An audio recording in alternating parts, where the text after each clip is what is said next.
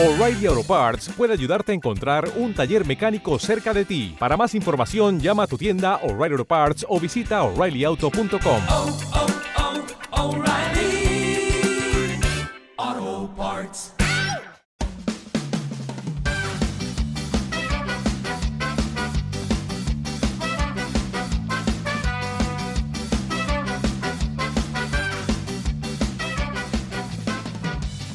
Hola, esto es la ciencia de jaun.com.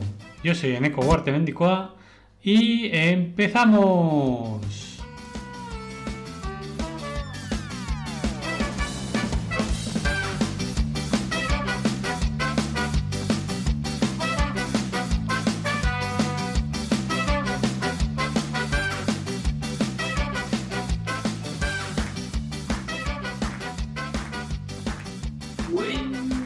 Día, astrónomos. Hoy, 10 de mayo de 2021, tenemos la siguiente efemérides. Y es que, tal día como hoy, 10 de mayo de 1900, nace en el Reino Unido Cecilia Elena Paine Gaposchkin, que fue una astrónoma y astrofísica angloamericana.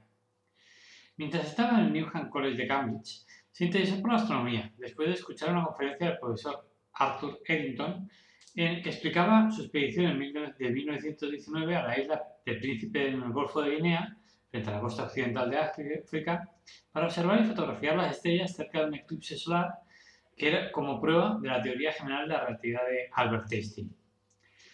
Ella, después de la conferencia, dijo que el resultado de esa conferencia fue una transformación completa de mi imagen del mundo. Mi mundo había sido sacudido, tan sacudido, que experimenté algo muy parecido a un ataque de nervios.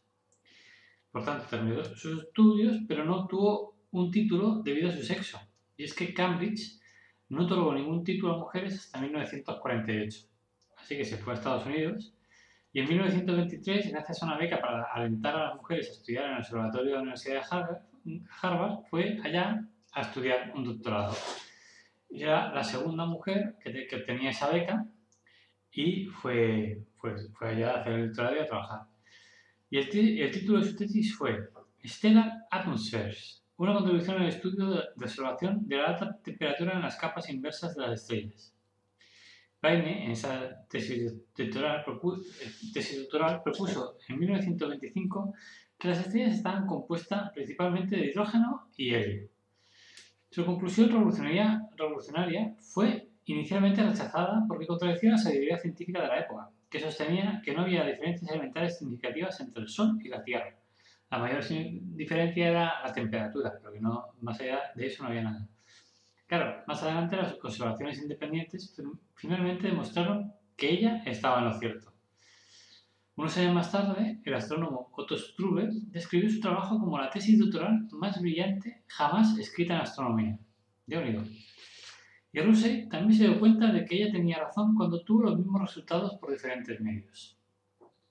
Como coment- como curiosidad comentar que a pesar de, que dio clase en la universidad, no fue hasta la década de 1950 que Pine pudo recibir el título de profesora y finalmente llegó a ser incluso presidenta del Departamento de Astronomía de Harvard.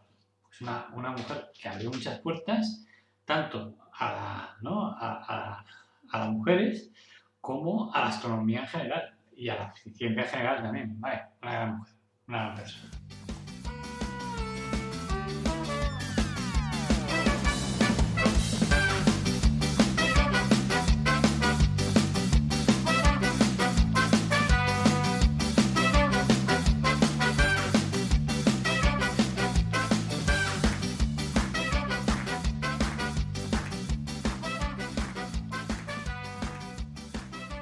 ¿no? Ya veo a Cecilia Elena Paine, ¿no? En su casa, bueno, en casa de sus padres. Oye, papá. Se oye, Oye, papá.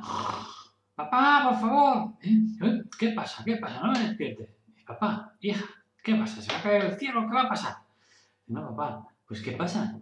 ¿Qué te ha parecido mi tesis doctoral? Y dice, genial, hija. Es una tesis genial. Y dice, ah, sí, ostras, qué ilusión. Dice, sí, oye, mano de santo. Dos páginas y me he quedado dormido como un, como un roble. Y dice, papá, que eres un borde y un idiota. y nada más. Yo os deseo a todos un buen día, un beso para todos y todas y hasta la próxima. ¡Chao!